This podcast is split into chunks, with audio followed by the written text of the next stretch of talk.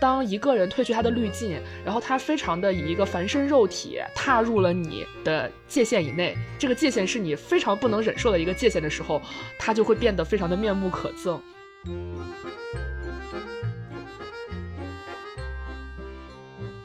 然后那天我就把他手机拿过来以后，然后我就把那个人给拉黑了，然后我就跟他说：“妈，我帮你拉黑了。”然后我妈就跟我说：“哎，你这个小孩怎么这个样子？”我是感觉有没有边界感，它是叫做有没有边界意识。就你有没有意识到人和人之间它是有界限的，但是这个界限的强和弱其实是因人而异的。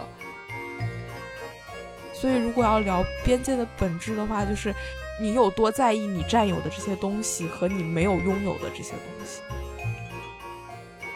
如果你要成为一个很有边界感的人，就还要学会去调试你的边界感，就是你还能够感知到别人的边界在哪里，然后你根据不同的人去把两个人的边界感匹配到一起，这样才会让两个人都比较舒服。Hello，大家好，欢迎来到新一期的不方时间，我是主播曲女士，我是小陈，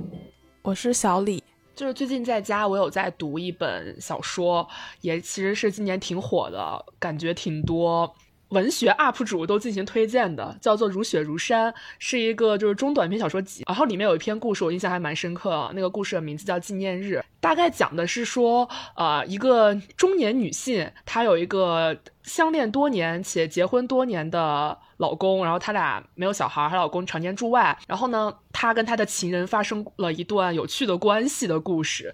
大家为什么会被她的情人所吸引呢？就她自己是一个设计师。设计书籍的，然后他的那个那个男生呢是一个摄影师，然后他会去拍很多摄影，然后也会出摄影的书，他就帮他设计这个摄影书，然后他俩就开始了一段地下恋情，然后被这个摄影摄影师身上非常自由、非常不羁、非常的就是独立于世间的那种气质所吸引。但是事情的转折点来了，就非常的非常的好笑，就是当两个人去酒店开房的时候，这个女生正在卫生间里刷牙，然后她的这个情人这个男生就猛的一下冲。进来，在卫生间里开始上厕所，然后这个女生当时的内心就走向了崩溃，因为她结婚多年，她还没有和她老公在一个浴室里面共处过。然后那个文中的描写非常的惟妙惟肖，她就。他就写到，大概是说说那个男的从他的裤裆里把那玩意儿掏了出来，然后他看见一股液体射了出来。那个时候，那个女性的女生的内心迎来了崩溃，就她非常不能接受这样的时刻。这一个时刻也把她跟她情人之间这段非常浪漫、非常暧昧、非常妙的这种关系拉入了一个非常现实、非常尴尬的处境。然后那个男生非常的若无其事，然后就非常淡定的出去了。她后来就试图在她跟她老公之间尝试这个事情有没有可能发生。当她老公回家的时候，她老公在上厕所，她咵叽把门推开，猛地冲了进去，来到洗手台，然后看她老公上厕所。她老公对她大喊说：“现在这个是男厕所。”当时我就觉得这个故事所描绘的这种有点像。浪漫或者是幻想的，它的破裂过程非常的经典。其实就是当一个人褪去他的滤镜，然后他非常的以一个凡身肉体踏入了你的界限以内，这个界限是你非常不能忍受的一个界限的时候，他就会变得非常的面目可憎。就我觉得界限这个事情就是有点微妙，因为每个人尺度不一样。就我听这个故事的时候，我就会想，我能不能接受，就是和我的伴侣在同一个卫生间里面，然后他在上厕所，我在旁边看着，或者我在上厕所，他在旁边看着，就会觉得，如果是真的结到结婚那步的话，我觉得我是可以的，因为我在家里面的时候，我觉得我爸妈之间是存在这种情况的。因为原来那个洗手间没有这么大，然后也没有做干湿分离之类的，就的确会有这种早上很急的时候，比如说我爸上厕所，我妈也在里面，就所以所以我会觉得这是一个嗯常见的一个现象。我不知道小陈就是听了这个故事以后，就能不能接受你的伴侣在你上厕所的时候突然冲进来。这个我就是不接受的，就哪怕就真的很着急，我也不接受。就是我可以不在那里刷牙，是让我想起来，就是之前 Number Self 有出一篇推送，叫做《人际间有一种不适配，叫做边界感不适配》。我觉得它就很合适，因为它里面提到的那个边界感，就是说是个人自主决定人际间的规定和尺度。那不同的人他就会有这个调整嘛。那她的情人能接受，她的丈夫和她不能接受，那他们就是彼此之间的这个边界感是一致的，所以他们才在一起那么多年，保持了一个和谐。而他和他的情人就在那一瞬间崩塌了。我觉得这个这是一个蛮蛮重要的尺度，就感觉生活中有很多这样的小事，然后大家其实对这个事情的认知是不一样的。这个时候就会去互相揣度你的界限到底在哪里，从而大家达成一个有效的共识。就比如说，还有一个我觉得比较经典的事情，就是你能不能接受别人用你的东西。无论是跟舍友啊，还是伴侣啊，还有可能跟出差的同事，都会出现大家有时候会需要借用一下什么沐浴露啊、这种洗头膏啊这种的情况。这个时候，你能接受别人用你的东西吗？或者是你觉得他用你的东西需要跟你打招呼吗？或者是当你想要用他的东西的时候，你会去问吗？这个就是一个我觉得很典型的界限感的一个例子，就是护发素，可能就是你很需要用，就你洗完头你必须要用，但你现在没有了，但你现在还没有穿衣服，你光着站在你站在你的浴室。室里面，然后你看见你室友的护发素就在那里，一大瓶满满的，挤一点也不会被发现那种。这个我不会用哎，我觉得就还是，嗯，有它的对于价值的一个衡量。我觉得隐私它某种程度上也是一种价值，也不说护发素这个东西有多多隐私，但的确它是一些呃比较个人的东西。一方面是价值，然后另一方面也要考虑它够不够紧急。就如果满足了这个东西不是很贵重，然后呢比较紧急的这种情况下，那我就会就是不打招呼，提前用，然后用完之后再打招呼。我觉得这个就是紧急情况下用了之后打招呼，你只要说了前面的那些行为，就也不算是太越界。就是你紧急情况就要从急处理嘛，而是应该在不那么急的时候，你可能也随便用，或者是。呃，你用了之后也不说，这样子才叫没有边界感。我觉得前面的那些，它反而像是一种。打破关系之间的那种，抛出了一个橄榄枝，就是我们宿舍就是这样一个情况，就是我感觉我们几个人都比较有那个边界感，然后最开始就是大家东西都挺分开的，洗手液放在那里，我如果用一下它不是我的，我们就会在宿舍里喊一声说啊我用一下这个洗手液，就是久了之后我们会各自一人买一点，就是你买一点洗手液，我买一点那个纸巾，然后有人再买一点那个室内芳香剂之类的这些东西，大家就会慢慢的知道。呃，我们其实都是一个有边界感，但是又不太希望对对方太客气的这样的人。然后后来他就，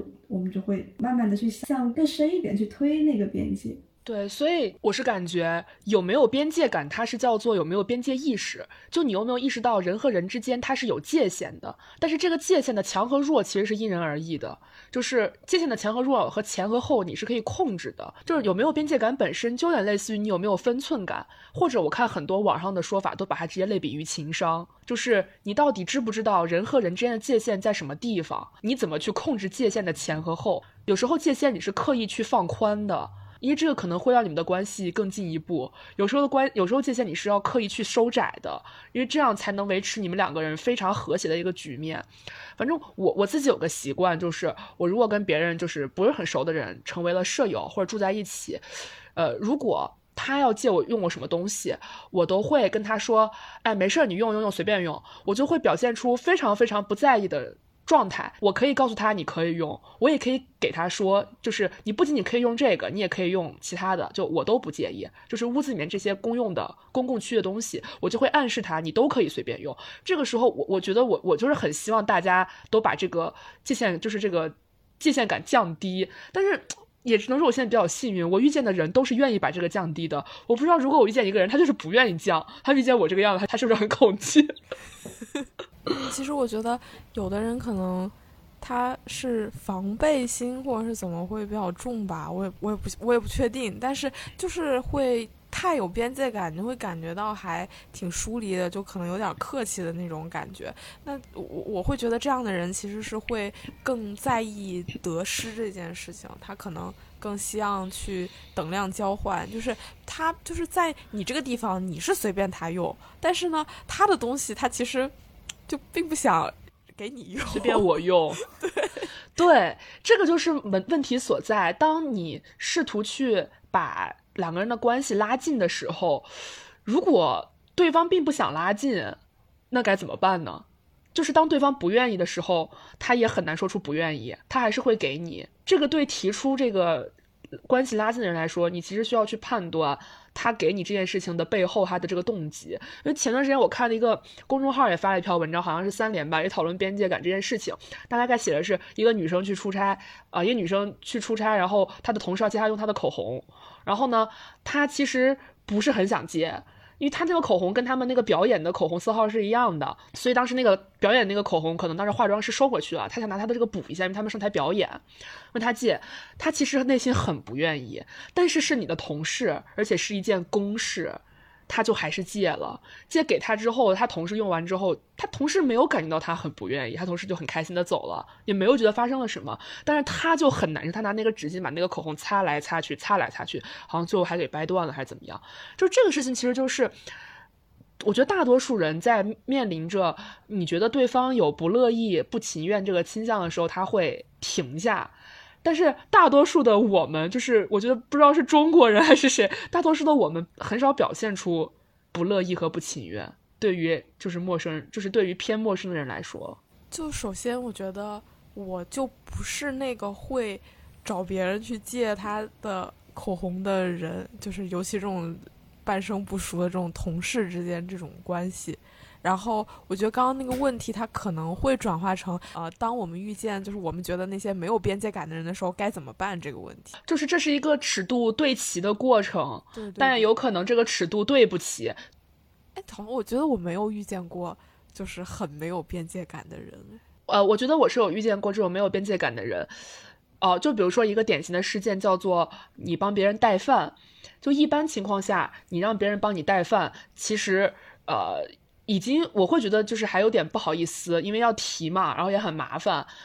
我一般就不会提什么多余的要求，那你帮我买一份回来就好了。但是呢，那个朋友他就会要求打包一份辣椒，再打包一份醋，装到那个袋子里给他带回来。而且当时还是在我俩的关系已经就是有一些紧张的情况下，我当时就觉得他这个要求非常的没有边界感，所以我并没有我给他带了，因为我觉得对我来说这件事情真的不是一个事情。我本来就是不在意给你带一份饭或者怎么样的，但是你的这个表达以及。他之前也曾经表达过不愿意给我带饭的这个意思，其实会让我很生气，所以我就明确的跟他说，这是我给你带的最后一次饭。然后回来之后，我们俩其实就严肃讨论了这个事情。所以我就是觉得，对于没有边界感的人，你其实不能跟他装糊涂。就是他没有边界感，他不一定是他可能是有意的，可能是无意的。他有意的可能就是他就是想麻烦别人帮他做事儿。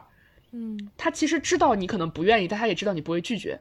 他就是会习惯性的拿捏了我们大多数人，其实对于拒绝这件事情是不太容易讲出口的。这个点，然后来麻烦别人做事，他可能是无意的，就是他真的意识不到你俩的关系在什么样的层面上。那这个时候，他揣着明白装糊涂，或者他真糊涂，但是你得明白，我就跟他讨论了这个事情。所以我是觉得，面对没有边界感的人，嗯，要不然就是不为他做事，就是不搭理他。如果你还想跟他继续共处，或者是有些情况你俩不得不继续共处，那我觉得可能你们两个需要讨论一下这件事情，就是不能让这件事情处乎在一个模糊地带里面。就是我你说这个，我就想到了，呃，另一个有点类似的事情，就是我觉得这一部分人可能就是只考虑到了自己的需求，但是没有考虑到别人的感受嘛。然后最近就是我们家里发生了一件，就我我我有一个姨，然后她就是一个亲戚，然后现在就开始卖保险。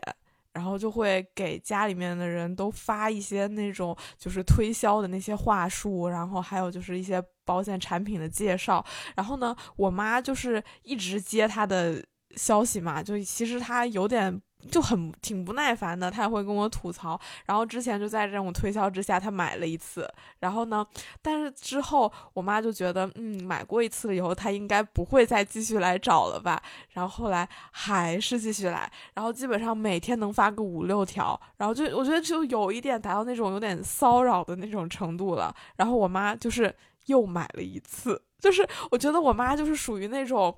她。对待这种没有边界感的人，他狠不下心来。然后我分析了一下这个原因，其实是因为，嗯。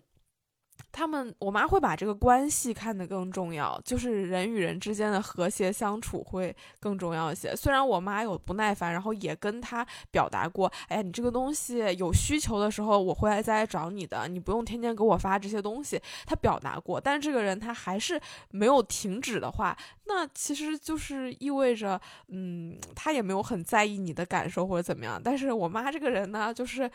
我也不知道，就是他因为觉得这是自己的亲戚嘛，那就呃。一次又一次的忍下来，然后在别人面前就表现的是一个好好先生的样子，然后会把还就是买了一次再买第二次，然后背过地来又跟我在这里吐槽，所以他每次跟我吐槽的时候，我其实挺不耐烦的。然后那天我就把他手机拿过来以后，然后我就把那个人给拉黑了，然后我就跟他说：“妈，我帮你拉黑了。”然后我妈就跟我说：“哎，你这个小孩怎么这个样子？”内心可能正在窃喜。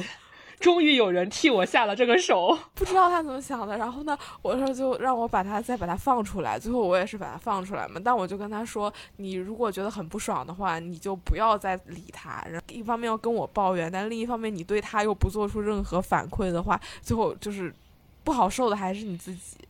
就他可能是把别人看得更重，或者把这段关系看得更重，然后把自己放得更低了一些。然后相反，那种没有边界感的人，就是把自己这边看得更重，就把别人那边就是看不见或不知道怎么样。我之前遇到一个人，他找我帮忙，找我帮忙搬东西。他说：“你最近有空吗？我有东西，请你帮我一起搬一下。”我说：“好的。”但是呢，就是在这期间，他都完全没有联系我。哈，要搬东西的那一天，他给我打电话，然后他直接打电话，他没给我发信息，也没有提前告诉我打电话。你在哪儿？我在这儿，在这儿，你过来帮我一下。我当时就很很无奈，我说：“你是要搬东西，我也答应了你要搬东西，那你要不要考虑一下我现在在干什么？万一我现在不在呢？我怎么帮你搬东西？”就是我把这种类型。归纳成目中无人型超越边界，其实我归纳了好几个类型，讲讲讲讲小陈的归纳体系。那我觉得这种这种行为其实也是你要去把控自己，就是你在做自己的事情要考虑别人嘛，目中无人型，然后得寸进尺型，然后还有好好先生，还有一种就是多管闲事型，一个是长辈的那种老爱管别人的事情，然后还有一种就是。呃，特别喜欢来看你在做什么，他特别关心你在做什么，好像是你的一举一动都让他很焦虑、很着急。就是你在干什么，我没有，然后你在做什么什么，你知道他这种心里面的比较心理，我觉得他其实也是有超过自己的边界，他管太多了。然后还有一种就是。一个人对另一个人随意的去评头论足，你这个怎么怎么样啊？你这个不怎么样，你这个很好。就其实有时候在对别人做出评价的时候，也是要很谨慎。就是归纳完这些类型之后，我觉得还是就是这个所谓的边界感，它。表现的特别多样，然后人和人的差别特别大，我还是比较认同曲女士她刚刚说这个边界感，它其实是一个意识的问题。但我觉得它还有一步，就是你不仅要意识到这个边界感在哪里，如果你要成为一个很有边界感的人，就还要学会去调试你的边界感，就是你还能够感知到别人的边界在哪里，然后你根据不同的人去把两个人的边界感匹配到一起，这样才会让两个人都比较舒服。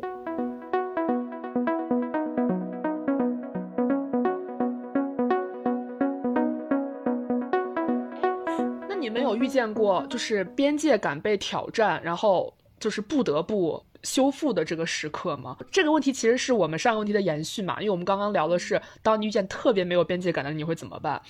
哎，那一种情况就是他只是在骚扰你的边界，那这个时候其实你的负面情绪还没有那么多，有可能你就忍了，就是你会觉得人际关系的和谐它大于你的愧疚之情，所以你就忍受了。就是我，我觉得边界感这件事情可能就是它侵犯到你的一些，比如说时间呀、一些物质上的东西啊，甚至隐私这方面嘛，就很本能的可能会想去反抗，但是有那种比较婉约的反抗，然后也有很激烈的，但是我可能都做不到那种蛮激烈的那种反抗。但是我能想到一个场景，就是说，比如说在一个工作场合，然后我利用自己的一些时间，然后甚至是业余时间，我学会用了一个东西，然后呢，同事知道以后，然后就可能一直。就是问我这个东西怎么用，然后那一次两次我觉得没啥问题，我都可以教他。然后，但其实这个东西就是只要你再用心一点，你是可以把它就是更系统一些的掌握的话，那他再来问我的时候，我就会觉得。会不舒服，因为它毕竟占用了我的时间，然后这东西也是我用我的时间去把它学会的，然后我再帮你也是很，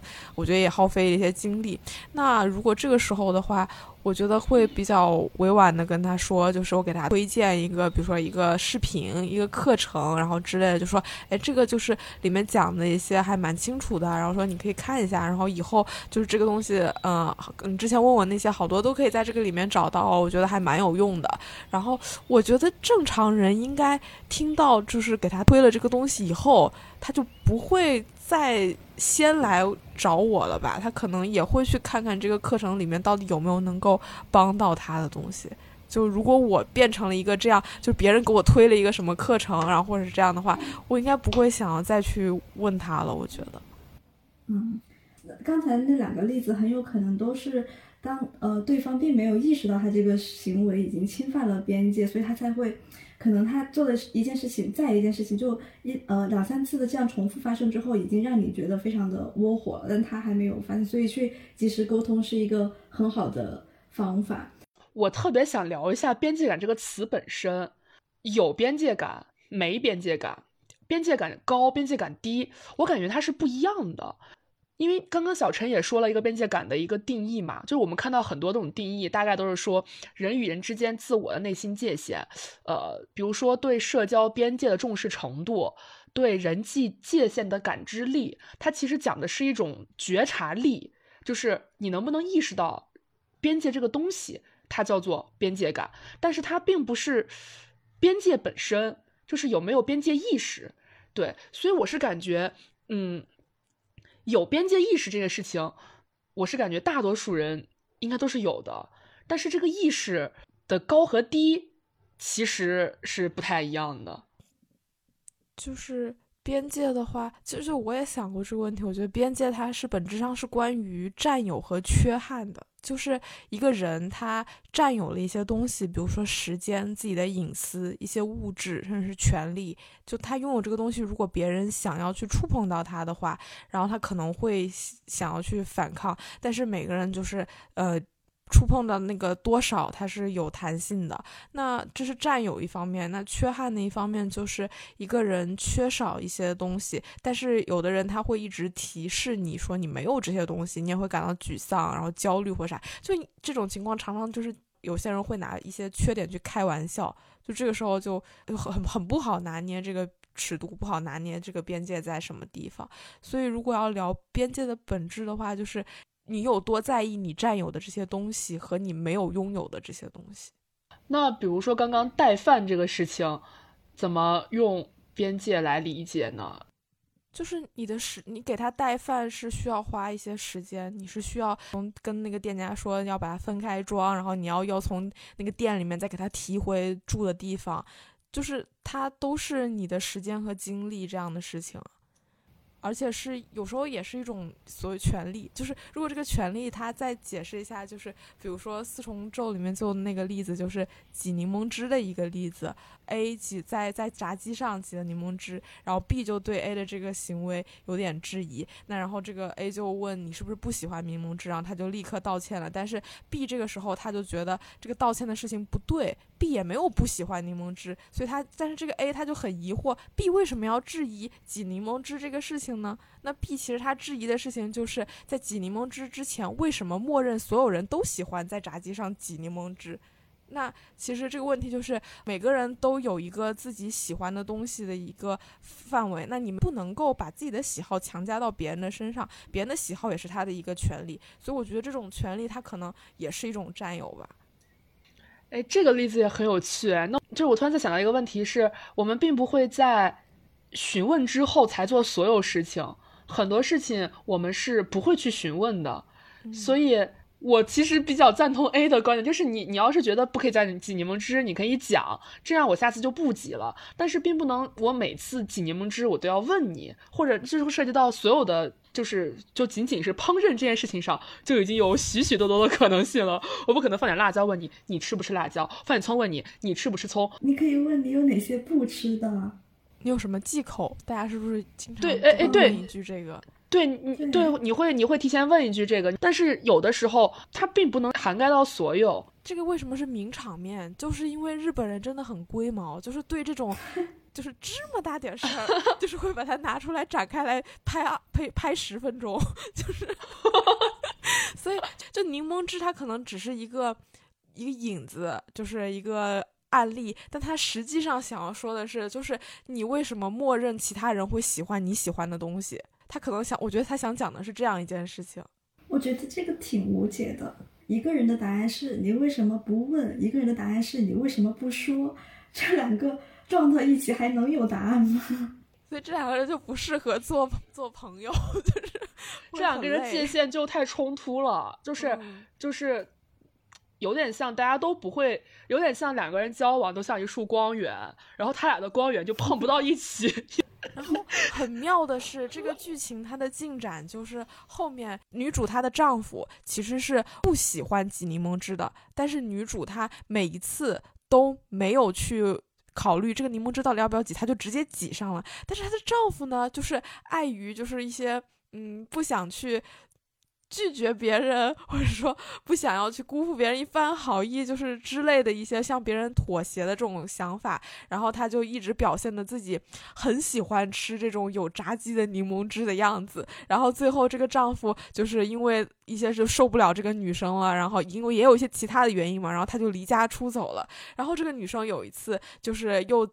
就在这个女生就是在有一次遇见她的丈夫和她的好朋友，然后聚在一起吃饭的时候，然后就发现了她丈夫贼讨厌吃柠檬汁，然后但是她丈夫因为不知道这个女女生在旁边，然后他就表现出了那种对于挤柠檬汁的厌恶，然后女生一下子就感觉到为什么两个人的关系会这么脆弱，就是连这样的事情都不可以说出来。就是有时候这种边界感太强，也是会形成一种你对他人的讨好，然后你对他人一味的妥协，然后这个时候就就就会让那个就是很放得开的那个人会觉得，嗯，是不是还感情还不够到位，然后也会带来很多失落。所以就是互相摸索边界感是一件非常非常重要的事情。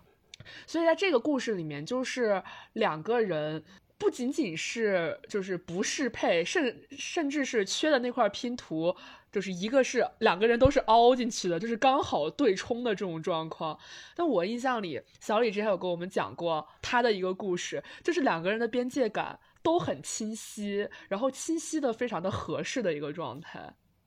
对，其实因为我们刚刚聊超级多，就是其实大家都会感觉到，就是边界感有时候还挺无解的，就是必须得碰到就是两个合适的人，就是有一个很相同的尺度的人在一起，你会变得很舒服。然后其实我觉得我跟我男朋友阿娇就是。感觉就是我们俩都是属于那种边界感比较强的人，所以就是在很多时候相处起来就会，嗯，就会觉得，嗯，好不容易碰到一个这样的人的感觉。就比如说有一次吃草莓的时候，然后我们就一直在吃饭的时候，旁边就放了一盒草莓嘛，然后就一直我就我们就一直在吃，然后最后呢只剩下五个的时候，然后我就吃了倒数第五个。然后这个时候我就会想，嗯，那剩下还有四个，是不是需要是阿娇两个，我两个？然后呢，这个时候从第四个开始的时候，我就每吃一个，我就会问，就第四个时候我就问阿娇，呃，阿娇，我想再吃一个草莓。然后阿娇说，嗯，好。然后我就吃了。然后到第三个的时候，我就说，嗯，我想再吃一个草莓。然后阿娇就说好，但是他其实这个时候已经有点疑惑了。然后我可能就是到到这个，然后再吃一个草莓，我再问他的时候，他就跟我说，你可以不用问我，然后你就直接把它吃了就行了。就是我没有很在意这个草莓这件事情。但当时我就会觉得。就是因为我是不是对边界感这件事情看得太重了？就是当剩下四个的时候，我的脑海里就会想到，这四个草莓是两个人应该平分掉的，所以我就会觉得有两个它是不属于我的。那当他就是我我吃那剩下的草莓的时候，我是需要得到他的许可的。就是阿娇也会觉得我这样的行为有点可爱，但是他他就就他，如果是他的话。我猜想会不会他也会跟我做相同的事情呢？就是，所以我觉得这样的相处就会让我觉得还蛮愉悦的。但可能不知道你们听起来会不会有点怪，就是过于客气，或者是说，嗯，你们不会这样去做。我觉得就是你们两个的点都在那里，因为之前不是还说过另一个，就是会不会在恋人之间说谢谢、客气之类的这样子的话，就是然后小李是会是是要是要说谢谢的，然后阿娇就会说客气客气，然后听到这个，哎，这两个人的那个点和线都对得很齐，就是这些词汇，你们俩的认知的意思是完全统一的，这个事情很重要。我相信一对不会说谢谢的情侣。一天女生突然对男生说谢谢，男生可能很惶恐，男生可能觉得我是不是做错了什么？他是不是要跟我分手？是不是哪件事情我们好像沟通的不太对？因为这个不符合他们的表达习惯，这个谢谢就甚至会节外生枝，所以就是达成一致，我觉得就确实很重要。其实我感觉就是这个边界感的探索是一个。比较复杂的过程，然后有时候你探索的不好，两个人的关系就会变得比较难处理。我是在想，有没有可能，就是比如说你真的是要跟一些人长期的相处的，最开始的时候能够，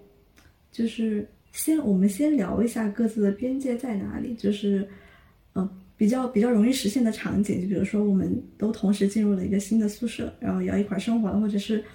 啊，你们是刚刚在一起的恋人，这个时候就可以先列一下，我能接受什么，我不能接受什么，我的生活作息是怎么样的，或者我是一个什么样的人，有这样的一个开场白之后，两呃几个人的相处会不会变得更加容易和简单？就是相当于最开始你就敞开了嘛，说清楚了，而不是一次又一次的通过一些小事，甚至是误会来把这个边界感的事情摸索清楚。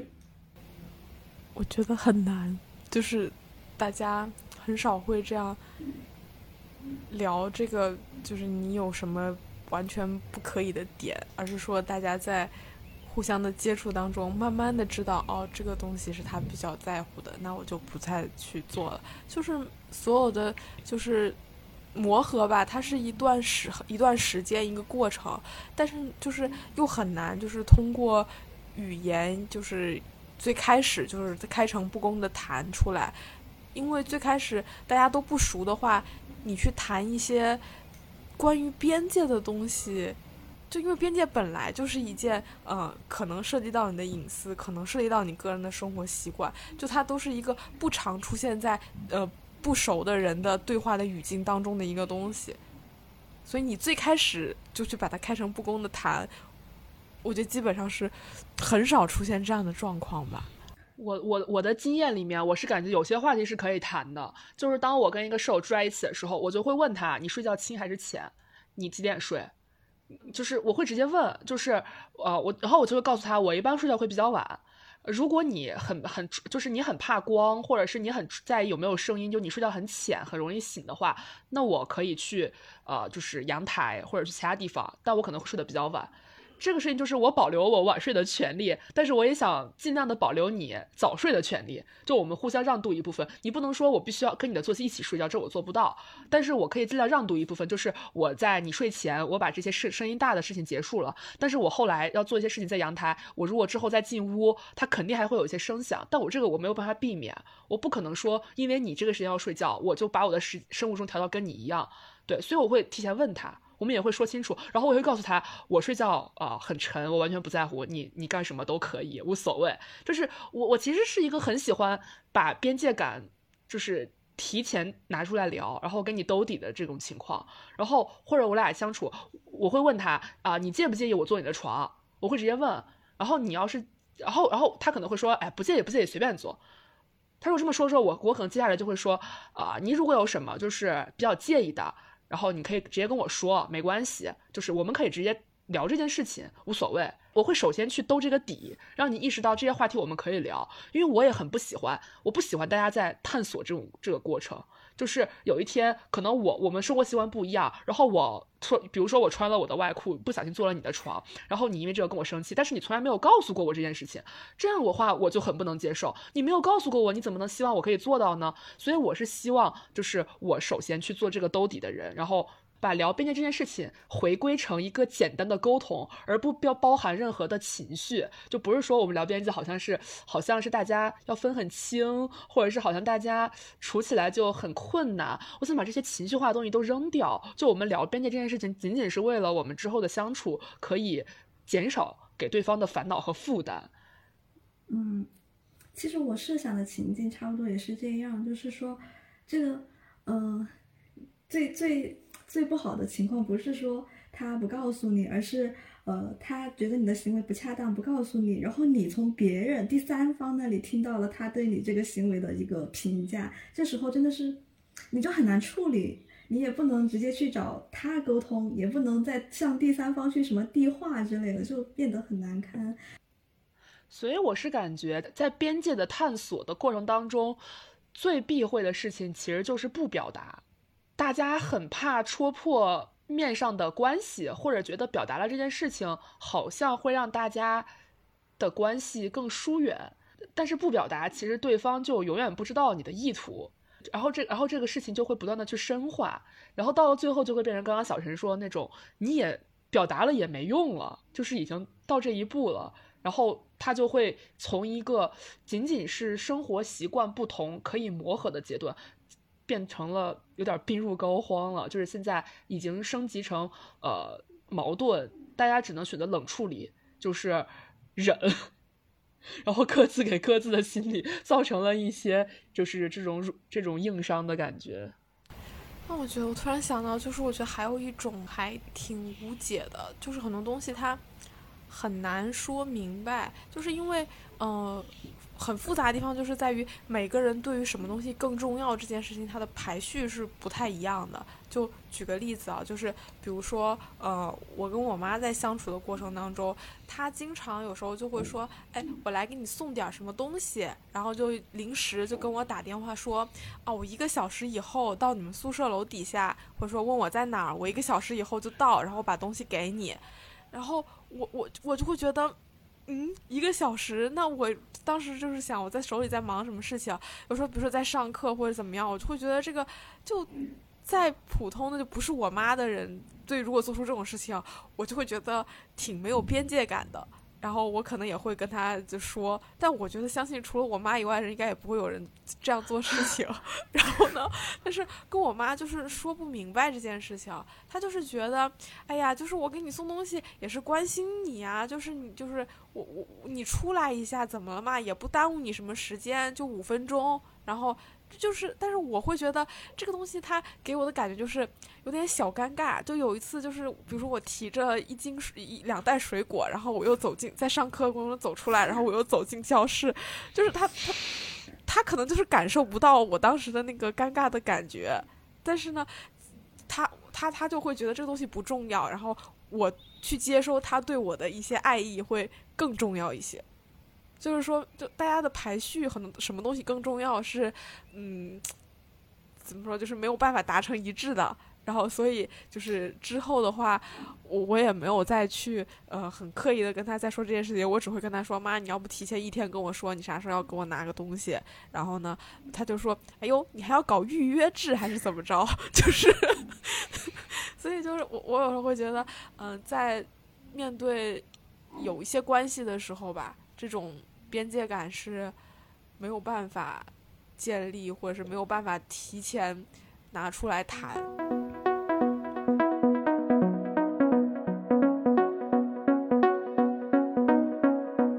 我不知道大家有没有一种感觉，就是当代的年轻人之间要拉近关系，其实非常的困难，因为大家的边界感其实都保持的非常好。就大家都很明确的把边界感立在那里，然后就感觉，所以就感经常会感觉你们的关系，嗯，吃一顿饭呀，出去一起喝个奶茶呀，它就触底了，它好像就再也无法往前一步，就大家就卡在这儿。就算之后你们再频繁的出来约局或者怎么样，它也只能停在这儿，无没有办法再往下深入了。嗯，所以针对这样的问题，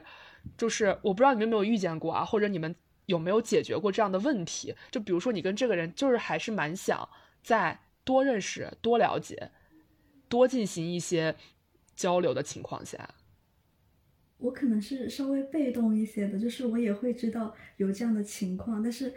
嗯，有时候你能够感知到有一个人和你边界感相似的时候，你就会很快的被吸引。就是，但我我往往是会。稍微往后一步，就是可能对方会先抛出一个橄榄枝，他提出请我帮一个什么忙，然后他顺带的去像屈女士那样兜了一堆底，说这个没关系，这个怎么怎么样，然后我就会同样的就是倾倾囊而出的那种感觉，就两个人会很快的知道彼此的边界感都是那样子的，然后就会很快熟络起来。但是我觉得我这个就很被动，其实我是永远在等待别人先。来袒露自己的边界在哪里，然后我说我的和你适配，我们在一起玩吧，就是这样。嗯，你刚刚说是，我我其实有点没有理解，就是嗯，两个人没有办法再深入的交往，这是因为边界感的原因吗？就是，就是有点像没有办法进一步去试探。就比如说两个人的关系，如果我们用一个例子，比如说可以喝一杯饮料，啊，可以穿一件衣服，或者可以怎么怎么样的一件事，然后呢，做到一件事，做到就是前面可能是大家认为是都大部分是可以做的，这个以后再往前，可能就是需要去探索的了，就不是属于默认区域，是属于未知区域。当这个时候两个人如果都不往前探索，那可能就卡在这儿了。也不知道那件事能不能做，那这个时候大家都会默认那件事儿很可能不能做，他也没有提，我也没有提，那大概率就是做不了，那我们就到此为止。哦哦，我理解你说的这个意思了，就是比如说我们在呃，我认识新认识一个朋友，但是其实没有那么熟，然后我又知道他可能过一个月要过生日，然后这个时候我要不要送他这个礼物呢？就是你又感觉你们的关系好像没有到要送生日礼物这一步，但是呢，你又要觉得要拉近关系，其实送礼物还挺不错的一个选择。那这个时候也会考虑，那这个时候送他礼物会不会给他造成一定的负担呢？然后或者就是会也去想一些折中的办法，就送什么样的礼物能够不让他有很大的负担，就。其实，我我之前有经历过这样状况的时候，我可能就是送了那个呃朋友一本书，然后这本书的主题是他可能会喜欢的，然后就是自从我送了他这本书以后，然后感觉我们的交往就变得更多了一些。然后比如说他下次去呃有什么活动啊，或者是有我也忘了就是怎么继续在就是更深入的交往，但是我觉得送他的这本书。非常的关键，就是之后有什么事情，他就会更多的想到我。但是那个时候，我其实就也没有考虑特别多，就是我会希望我送他一本书以后，他会给我什么样的反馈，就是一种我当时就觉得，嗯，他这人不错，那我我有没有机会再跟他再进一步的，就成为关系更好一些？就是也是很朴素的一个想法，但是最后我觉得效果还不错。就是我问这个问题，是我感觉在我们现在互联网上，包括嗯“边界感”这个词语流行起来，它其实都有个大的背景，就是有点像当代年轻人，大家都会有一种我不麻烦你，你也不要来麻烦我，就是呃希望每个人都心里有数，维持着这样一个状态的。的这个社会环境吧，然后大部分关于边界感的讨论，其实也是在讨论没有边界感的人是多么的糟糕，然后人要多么好的建立起自己的边界感，然后就是不要做没有边界感的人。我觉得在这种语境下，大家就会忽略，其实我觉得维持边界感是一件很简单的事情，但是你能在需要的情况下，就是。去推进边界，就是当然是在对方舒适的情况下推进边界，我觉得是更难的事情。但是他如果能做到，他其实是更好的事情。但是现在我们好像就是在往回退一步，就是嗯，你不要来找我，你不要来理我，也不要来管我，我就就是我我我自己很好，你自己也很好，我们俩之间最好不要有交集，然后这样大家都好。就是我我其实特别不理解这种趋向，或者是我我不觉得这种这种讨论的热烈，大家都在提醒，类似于你的边界感越强越好。就我其实不认同这个观点，因为我是觉得很多时候人和人之间的关系，它的深入你不能坐着等等着进入一段深度友谊，或者等着进入一段呃可以倾诉的深度关系，他们是在不断的摸索，是在不断的挑战、修复和磨合的关系当中来推进的。